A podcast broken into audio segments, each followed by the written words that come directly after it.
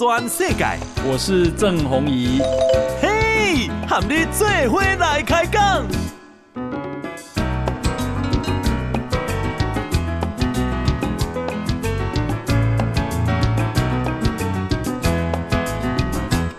大家好，大家好，大家安安，我是郑宏仪，欢迎收听《给咱给的报道转世界》哈。今天又是礼拜五了，那希望大家有啊两天愉快的假期哈。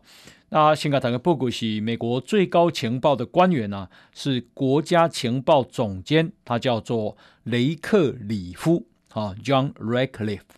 他今天呢、严厉的指控中国是第二次世界大战以来对全球民主。跟自由最大的威胁，第二次世界大战是一九四五年。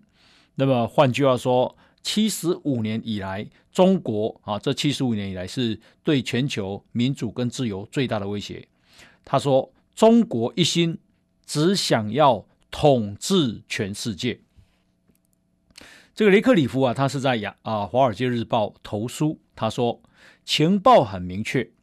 北京打算啊，在经济、军事跟科技方面统治美国，跟统治全球其他地区。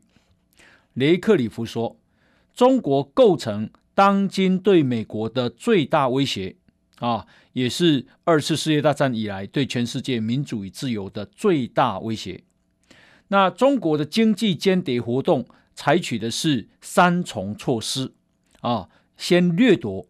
然后复制，然后取代，啊，就是中国实体窃取美国公司的智慧财产，加以复制以后，在全球市场上取代美国企业。雷克里夫说啊，中国当局甚至于对中国军队进行人体测试，希望发展出具有生物。增强能力的士兵，不过细节雷克里夫并没有啊，这个讲得很很清楚啊。那么美国国防部啊，最高的将领叫做密利上将，啊，Mark Milley，他这个在一场啊会议上他说，如果要维持对中国的优势，那么美军呢、必须全面接受机器人学，还有人工智慧技术。哦，密利呢？他说啊，诶，他是美国参谋首长联席会议的主席，也是美国最高的将领。他说，美国必须更广泛的在亚洲部署配备长程飞弹的小型的战力更强的单位，以牵制。美国的大敌，中国。密利说，精确导引武器、无人机，还有其他智能装备，还有先进的卫星通讯，使用广泛，最能够主宰这些领域的人，将会成为未来战争中决定性的要角。啊，哎，一个是精确导引的武器，第二个是无人机，第三个是用智能装备。还有先进卫星通讯啊，会用这些的人，那么就是决定性的要角。他说：“我们今天看见的世界前所未见，我们可以触及到的，我们可以追踪到的，我们可以查看，我们可以辨识啊。”还说，在具备长城精准武器之下，如果能发现，就能打到，这个事情很基本啊。诶，有一点像什么？有一点像啊、最近啊，伊朗的将军哈、被打到一样，能发现就能打到。他说这很基本，而对未来啊，这个对未来的战斗有巨大的影响。他说，如果加入人工智慧，做到人跟机器的合作，加入机器人学，投入精准武器。及战场的感知与发现能力，增添一些极因素的武器，那么根本性的优势就会转移到美国。密利说，机器人武器啊，在啊十或十五年之内就会无所不在啊。机器人武器在十到十五年内就会无所不在，而中国正在快速发展这类的实力。啊，密利说，中国不仅想赶上美国，还想超越美国，主宰美国，想在本世纪的中期，也就是大概二零五零年左右，在武装冲突中要击败美国。所以，密利说啊，为了防止中国在冲突中取得西太平洋控制权，美国啊，应该在菲律宾、在越南、在澳洲派驻陆基单位、陆军的基地单位，操作可以遏阻中国海军舰艇的长城精准飞弹联队啊。那，呃，刚刚啊讲到的是。啊、美国情报首长，那接下来是美国参谋首长联席会议主席。来，我们再看一个，美国啊，海军部的部长，诶，布瑞斯威特，那他在参议院的听证会宣布，美国的第一舰队的总部要设在新加坡，因为设在新加坡，往北，往北。啊、这个有第七舰队，往南有第五舰队，可以互相接应。布瑞斯威特啊，他说，为了应对大西洋战区独特的挑战，美国海军舰队司令部名字要改回去，叫做美国大西洋舰队。那鉴于中国越来越依赖透过南海，经过马六甲海峡，把货物或它的势力。拓展至中东跟非洲，因此，美国第一舰队将着重在太平洋跟印度洋的交汇处，那个地方其实就是新加坡。他说，未来美国第一、第三、第七舰队属于美国太平洋舰队指挥，第二舰、第二四、第二舰队、第四舰队隶属于美国大西洋舰队。那第五舰队隶属于美国中央司令部，第六舰队向美国欧洲司令部报告。好，那你可以看到，欧洲司令部管谁？管第六舰队而已。大西洋舰队管两个舰队，第二跟第四。第五舰队呢，只归美国中央司令部，但是美太平洋舰队指挥了第一舰队、第二、第三舰队、第七舰队。换句话说，太平洋舰队的。这个战力最强啊！那美国本来没有第一舰队，现在设了第一舰队，总部在新加坡，也是针对中国而来。那不只是美国，印度海军的总司令叫做卡兰博辛格，他今天说，印度海军呢将正式提出报告，表达要增加第三艘航空母舰的迫切性。以增强海上能力跟空中作战能力啊，因为啊，这个中国的崛起，那么他说，印度啊，现役唯一的一艘航空母舰叫超日王号，那这是二零零四年啊，由俄罗斯送的基辅级退役的航舰所改造的。那所以印度啊，本来是没有自制的航空母舰，现在呢，已经有第一艘自制航空母舰叫维克兰号，但是现在正在测试。所以印度海军总司令说，他们要建造第三艘航空母舰，剑指中国啊。好，那么你可以想见，中国的扩张搞得全世界真的很紧张啊。那美国说，他就是要主宰全世界。啊、美国白宫的联络室主任叫法拉，她是一位女生啊。那这个法拉，今天宣布辞职。诶，为什么她辞职？他没有说。可是呢，诶，媒体啊的解读是，他已经看似默认川普啊总统大选输了啊，所以呢，现在先辞职了。那如果他认为赢，他就会继续担任啊，哈。好，那呃，这个印度、美国那么都针对中国而来。台湾呢？台湾啊啊、正在潜舰国造。那根据啊、呃《富比士》杂志叫做《Forbes》，这个杂志的美国知名军事记者叫做大卫·艾克斯，他说啊，台湾啊要靠建造八艘潜舰，就可以摧毁一支中国的入侵舰队啊。虽然这八艘潜舰要花一百六十亿美金，折合台币大概是四千五百五十九亿的台币啊，所以一艘啊大概是五五百多亿啊，一艘五百多亿。那么他，但是他说这些钱啊，每一分钱花的都很值得哦。未来你那本来都能加嘛，哦。本来有细甲的能加七十几回啊，大概没没有战力了。还有另外两艘啊，是跟荷兰买的，现在大概三十岁左右。那未来啊，再建造八艘，我们就会有十艘航空母舰，呃，十艘潜舰是有战力的。那未来当然呢、有一些要维修嘛，哈啊保养。所以如果北部配备四艘，南部配备四艘，那么。啊、中国的舰队要回要过去，其实也是很担心的哈。因为潜舰啊，台湾海峡在不是台湾海峡，在台湾比较东海的地方啊，海深非常深哈。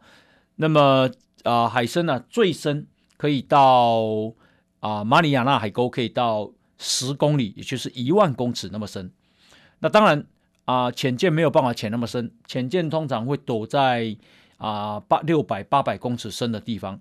因为太深了，啊，那个海洋的压力，水的压力会把那个啊潜舰压迫，哦，所以啊没有办法潜太深。但是六百到八百公尺真的有够深了哈，那呃一般来讲，台湾海峡多多深呢？台湾海峡大概平均啊大概只有两百公尺深，所以啊这个中国的啊潜舰啊。跑过台湾海峡，其实就容易被侦测到哈。那台湾海峡的战，哎，呃，潜舰的战力就是什么？浅见的战力就叫叫做神出鬼没啊。好，那呃，刚刚讲到川普，川普其实还蛮可怜的哈。为什么？因为他啊、呃，这个美国有一间啊右翼的卧底调查组织，哎，今天呢、啊、公布了。啊，很多场 CNN 内部的会议录音，CNN 就是美国有线电视新闻网啊，它也被认为是美国主流的媒体，反川普、挺拜登的媒体。那么这个组织啊，录到了啊 CNN 的早上，你知道每个公司啊的这个新闻啊，都会有会有一个晨会啊，就早上开先开会，今天有什么新闻啊？那么要先做报告啊，新闻要怎么处理哈？那么啊，这个卧底的调查组织啊，叫做真理计划哈，呃，Project 啊，Veritas 这个卧底调查组织啊，公布的这个录音指控 CNN 的啊总裁下令啊。哎，不要把川普染疫的作为常理化，就是说他是个病人啊，这个人笑啊，起笑哈，病人。那么他说啊，川普的头脑一片混乱，行为不稳，所以呢，他要啊底下的这一个新闻记者、从业人员啊，不要把它常理化。他说他要把这个朝川普头脑一片混乱、行为不准不稳的方向去做节目、做新闻啊，那啊、这个公布以后，就显见美国所谓的主流媒体对川普的偏见啊，跟不公平的处理。那这个真理计划是一个专门锁定主流媒体以秘密记录的方式揭穿媒体偏见的组织。过去多年以来，他们积极收集了。啊、这个 CNN 刻意制作不利川普报道的证据，那现在终于被抓到了。哈、好，那么另外呢是啊、德国啊、呃、新闻社哈、DPA 啊、总理梅克尔，德国总理梅克尔啊、这个以国家安全的风险为由，禁止了中国航天发展公司收购一家专门从事包括五 G 在内的卫星跟无线电技术的德国公司。看起来啊，全世界啊对中国都非常的啊这个警戒，哈，保有戒心。那美国啊，诶，国防部今天也把四家啊中国的这个。认为有受到解放军控制的公司列为制裁的黑名单啊，包括中芯半导体，包括中国啊这个海洋石油集团的公司啊等等等。好，诶，大家收听的是报道全世界哈，我是郑弘仪，来，我们先休息一下。报道转世界。郑弘仪喊你最伙来开讲。好啊、呃，欢迎继续收听《波多转世界》哈。诶，根据啊啊四个一这个人力银行的调查，讲今年啊，刚刚有六成的啊上班族，我都觉得不会给呢哈，有四成啊，一公司不被办。那么啊，这个。古尼啊，二零一九年板威给公司有八成百分之八十六，那今年呢、啊、只有百分之六十，哈啊，为什么？因为一个是武汉肺炎，第二个事情是啊，五月公司无趁钱，哈，营运亏损不如预期，所以呢是按那个讲啊，看起来哈，今年啊有很多餐厅的生意啊，本来是被接威给，看起来也不好，那。诶，这个武汉肺炎呢、啊，让很多啊、公司啊受到影响。根据日本 NHK 的报道，日本呢，啊、因为武汉肺炎对女性劳工影响很大，被迫解雇、停业啊、或者是工作受到影响的女性高达百分之二十六，啊，是男生的一点四倍。啊、呃，日本最近、啊。的这个女性自杀率也升高了，哈，这是经经可怜了，哈。那么，呃，另外是南韩，哦，南韩正在受到第三波疫情的攻击，呃，这个十二月三号，哈，南韩呢增加了六百二十九个啊病例，也就昨天，哈。那这是从三月二号到现在。啊、南韩最高的单日记录，那最主要是还是本土病例。那累计南韩啊，确诊数是三万六千多人，死亡五百三十六人。哈、那呃，刚刚是亚洲日韩受到的影响，我们来看美国，美国西南航空哈、Southwest Airline，诶，美国西南航空啊，他今天说考虑让。六千八百个员工放无薪假，这占整个员工的百分之十二。哈，呃，啊，美国航空 American Airline 也就所谓 AA，还有啊联合航空哈 United Airline 这两家公司，从去啊从十月份就开始啊让三万个员工放无薪假了。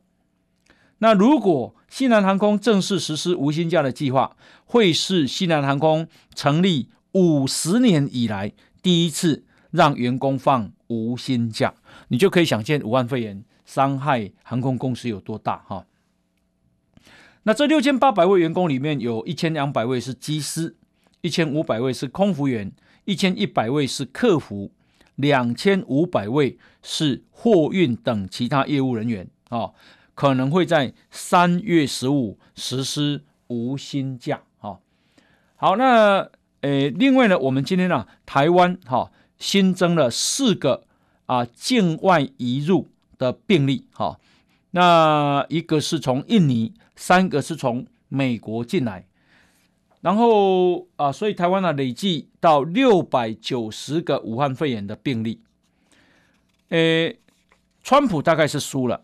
那拜登啊，在啊一月二十号要就职，那还没有就职，现在啊还有四十五天的时间哈、那拜登今天啊、这个说他啊将邀请首席传染病专家佛奇继续留任现职，而且啊、这个他在当总统之后，要佛奇啊加入他的防疫团队。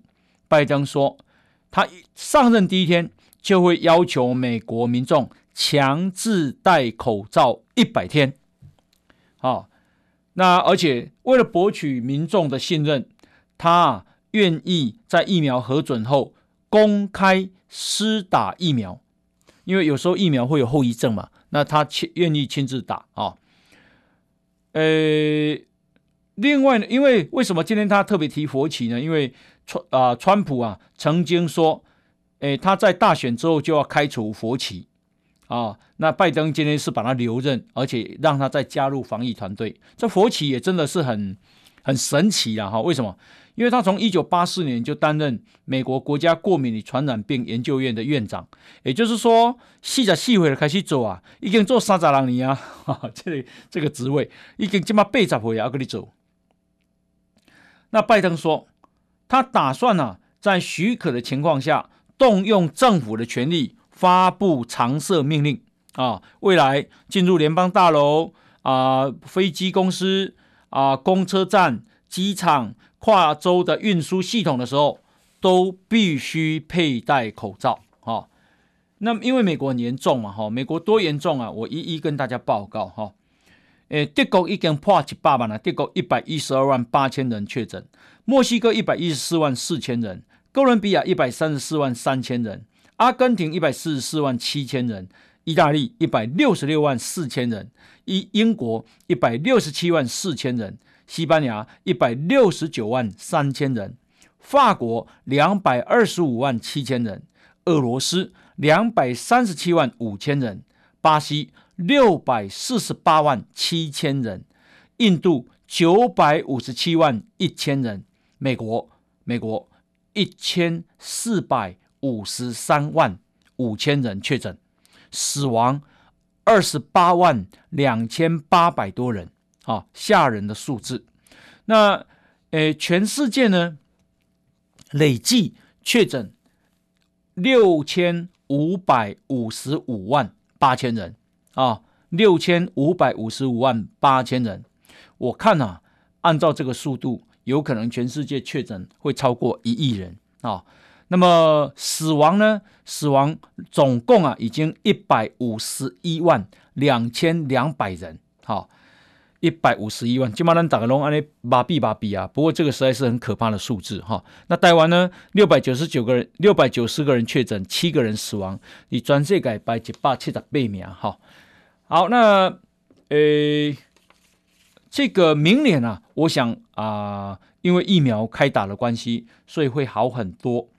那么日本职棒今天就公布了明年球季的赛程啊，对，面临三月一浪就要开打了。那么赛程啊，恢复到一个队都要打一百四十三场啊。那因应东京奥运七月十九号开始，日本职棒停赛四个礼拜。那呃，今年哈，因为疫情的关系，六月十九才开打，那赛程只有一百二十场，明年就会恢复正常。至于观众，我看，诶，刚开始可能恐怕也是还没有办法哈。后那啊，那因为台湾啊，疫情啊防治的实在太好了，所以呢啊，《经济学人》哈，《Economist》这个专栏说，台湾啊。在疫情中反而逆势成长，台商回流，经济成长速度有望在几十年来第一次超越中国，重返过往的荣光。啊，这个啊专栏啊，诶的标题叫做 “COVID-19 重创全球经济，但不包括台湾”。啊，那么以供啊，台湾。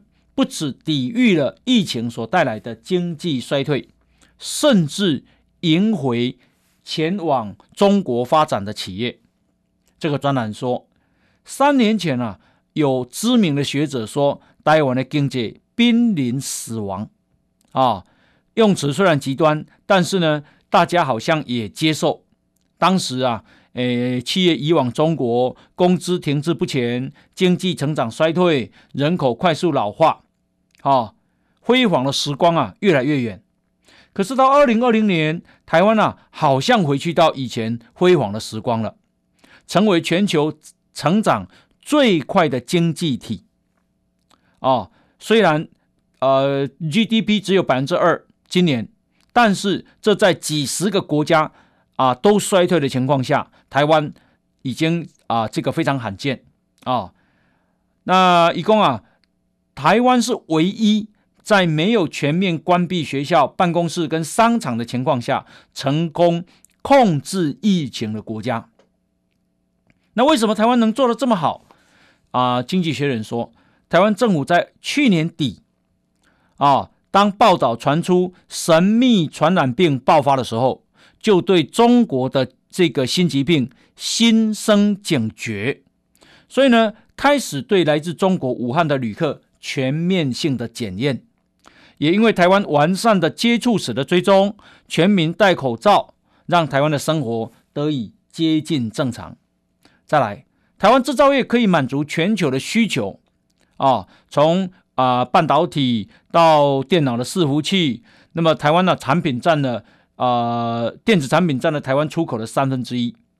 那因为疫情，大家啊被迫在家工作，所以平板电脑啦、耳机啦这些产品销售非常强劲。全球贸易因为武汉肺炎缩水百分之十，台湾的出口却反而成长百分之五。啊，最后他说。台湾因为也从美中紧张关系里面获益，大量的台商啊，因为美国关税报复，大量台商移回台湾。那这些台商包括捷安特、荣成职业、人保电脑。台湾去年固定资产投资破四兆台币，创下历史新高啊！而且今年有望再次突破。这是经济学人啊。对台湾的称赞，哈，老实讲，诶，为台湾呢感到光荣，哈。好，诶，大家收听的是报道全世界，哈，我是郑宏仪，来，我们先休息一下。转世界，郑弘仪和你最伙来开讲。欢迎继续收听报道全世界，哈。诶，刚刚讲到疫苗，那么。诶，这个陈时中部长公啊，诶，原本哈，我们预计明年年中才开始施打武汉肺炎的疫苗，那现在呢，渴望提早到三月到六月间就打了啊啊，这个不过呢，到明年年中第二季应该没有办法全部打完，哈，那不过。诶，我想这还是非常好的消息，大概提早了两三个月的时间哈。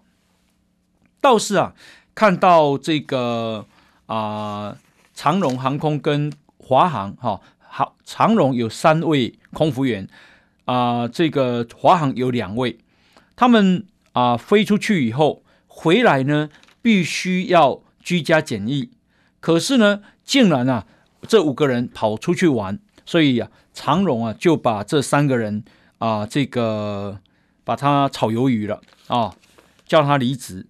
那诶，哇，看到员工啊，招出去吃头啦，和朋友聚餐啦、哈、哦，现在惨遭免职，这些是活该了哈、哦。为什么呢？因为作为空服员，更应该遵守，不是吗？哦，好，那因为啊，我们啊，这个。治理武汉肺炎防疫有成，所以呢，小英总统啊也因此入选了彭博五十啊 （Bloomberg Fifty）。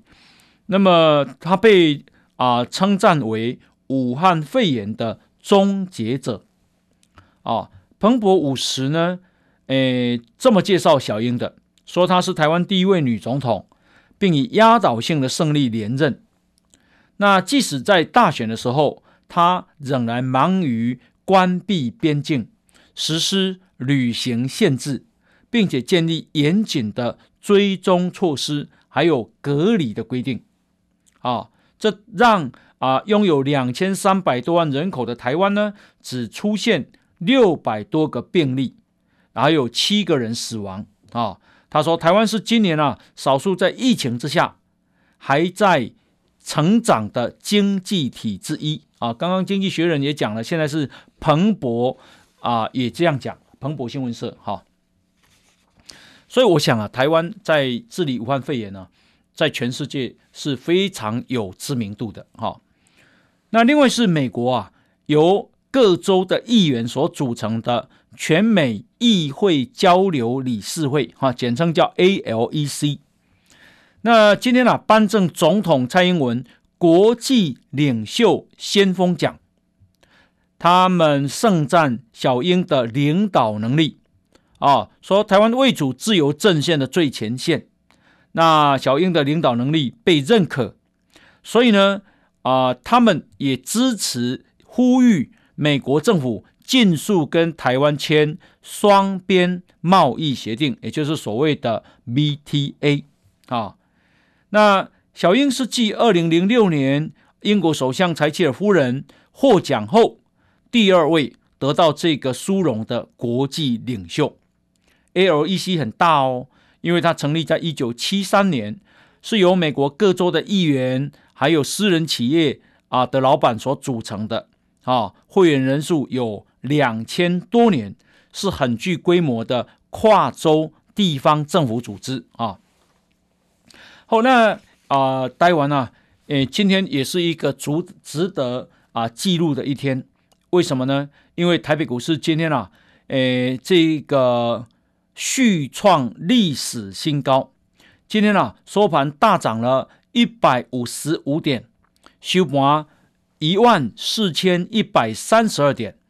那这个收盘指数啊，第一次站上一万四的大关啊，从破一万破万点到啊破历史新高一二六八二，到破一万三，到破现在一万四了啊。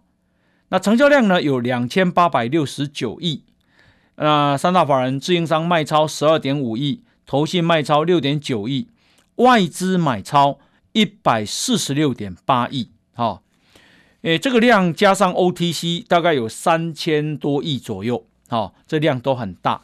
那我把它看，因为我每天做电视嘛，都要看收视率，非凡的收视率现在好得不得了，这标题啥？大概嘛爱说一样哈，做这算好啊，拢去买买股票啊哈。好，那啊、呃，这个来关心一下气象这里。诶，昨天呢，诶啊、这个五股新北市的五股啊，只有十三点五度。今天呢，今天啦，诶，这个北台湾跟中部啊、低温也只有十四度哈，十四度。那明天再开始气温会回升。啊、冷空气逐日减弱啊，然后降雨也会趋缓，所以后加仔哈，拜六礼拜天气会稍微好一点。那另外就是啊，后礼拜一油哈，会起三角、四角左右啊，因为国际的原油啊涨到啊四十八块美金了，好一桶。那为什么会涨？因为疫苗啊，大家开始要打了，因为这个英国十二月七号就要开始打，所以呢，诶，国际油价就开始涨。为什么？因为慢慢的生活会恢复正常嘛，哈。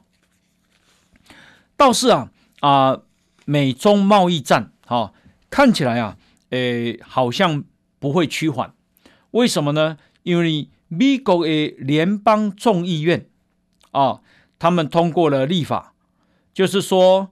啊，美中国在美国上市的公司啊，以前是呃中国规定不准让美国审查，那美国无权审查。可是呢，又发现中国啊啊的在美国的上市公司很多是跟美国军方有关，跟中国军方有关。第二呢，是他们的账很多造造假，害。国际投资投资人，特别是美国的投资人受伤，所以呢，众美国众议院参参议院都已经通过了，就是说，接下来在美国上市的中国企业一定要接受美国证管会的审查。好，那诶，中国在美国上市的企业有几家呢？有两百多家啊，两百多家，总市值大概是六十兆台币。那一啊、他们接受美国审查一过关不？我看是没过关呐，是没过关，所以我猜啊，他们应该爱要回去找在深圳啊、上海啊、香香港去上市了哈。那这个啊、对于他们的筹资当然影响很大，因为世界最大的资本市场还是在纽约嘛哈。那讲到中国来看啊，黎智英啊，苹果的老板黎智英啊，他被用诈欺罪。起诉啊，扣押。中国用诈欺罪不是啊，港版国安法的罪哦，啊，不是什么颠覆政权罪哦，只是诈欺哦。为什么？我公啊，诶、这个有人检举他说，黎智英啊，诶、有一次力高顾问公司的主要股东，他、啊、涉嫌侵占了苹果日报的厂房，结果呢？这样的一个很普通的啊诈欺罪，竟然交给国安法指定法官苏慧德审理，好、哦，所以这个眼被个宠嘛，好、哦，眼被个宠，一定要关他就对了。然后呢，诶，现在只是起诉他，结果啊，竟然啊，诶，扣扣押，而且呢，不准交保。啊，要把它押到明年的四月十六号再开庭。换句话说，既就被个关五个月就对了。好，呃，而且啊，在这个啊听听听他的判决的时候，啊，还要求啊，这个黎智英只能站着听取裁决，好，不准坐下。啊、看起来香港很惨，香港的自由，香港已经没有民主了嘛，因为民主派的议员都很多都被取消资格，所以他们联联手联合辞职了，没没民主啊。那啊、呃，这个啊、至于法治，法治就不用讲了啊，你看看黎智英的例子，看看黄之锋的例子，看看周庭的例子，哈、所以香港会很惨啊，接下来一定会更惨。所以呢，啊，欧洲议会的副议长说，绝对不能够让台湾成为第二个香港啊。那呃，黎智英说啊，我坐牢，抗争力量会更大啊。好，呃，大家收听的是啊，报道转世界哈，我是郑宏仪，来，我们先休息一下。波道转世界。郑宏仪和你最伙来开讲。好啊，欢迎继续收听《波道转世界》。来，呃，给大家报告一个好消息哈，就是中山高速公路哈的一高了哈。那在林口那所在啊，常常会塞车啊，因为基本上拿靠嘛就发电哈。那所以呢啊，这个交通部跟新北市政府就啊达成啊这个。协议说要在啊、这个林口交流道，诶增设两个匝道，诶东西高架，二零二四年就会完工啊，工期大概三十个月，哈，诶这恭喜啊哈，对林口的交通啊，诶帮助很大，哈，好，那另外呢是啊这个美国的智库啊说，北京啊现在好像趁美国。啊，因为选举期间嘛，哈，诶，趁美国在亚洲领导力出现真空的时候，啊，故意喊出说他们想加入 CPTPP，啊，那目的呢？目的当然就是说阻止美国加入，那或者是这一个啊，挡住台湾不要加入，哈。不过啊，讲到权力真空，哈，呃，全世界的局势啊是。啊，牵动的，互相牵动的。我最近呢、啊、看了一本很好的书，叫是张国成教授呃的书，叫书名叫《美国决断》哈。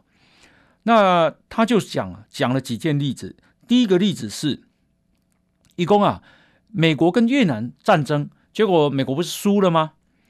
那为什么会输呢？因为越南是由中国跟苏联呢啊，所支持的，所以啊，可是美国当时啊，诶，把苏联当成最大的敌人，所以后来他们决定联合中国，联中制苏。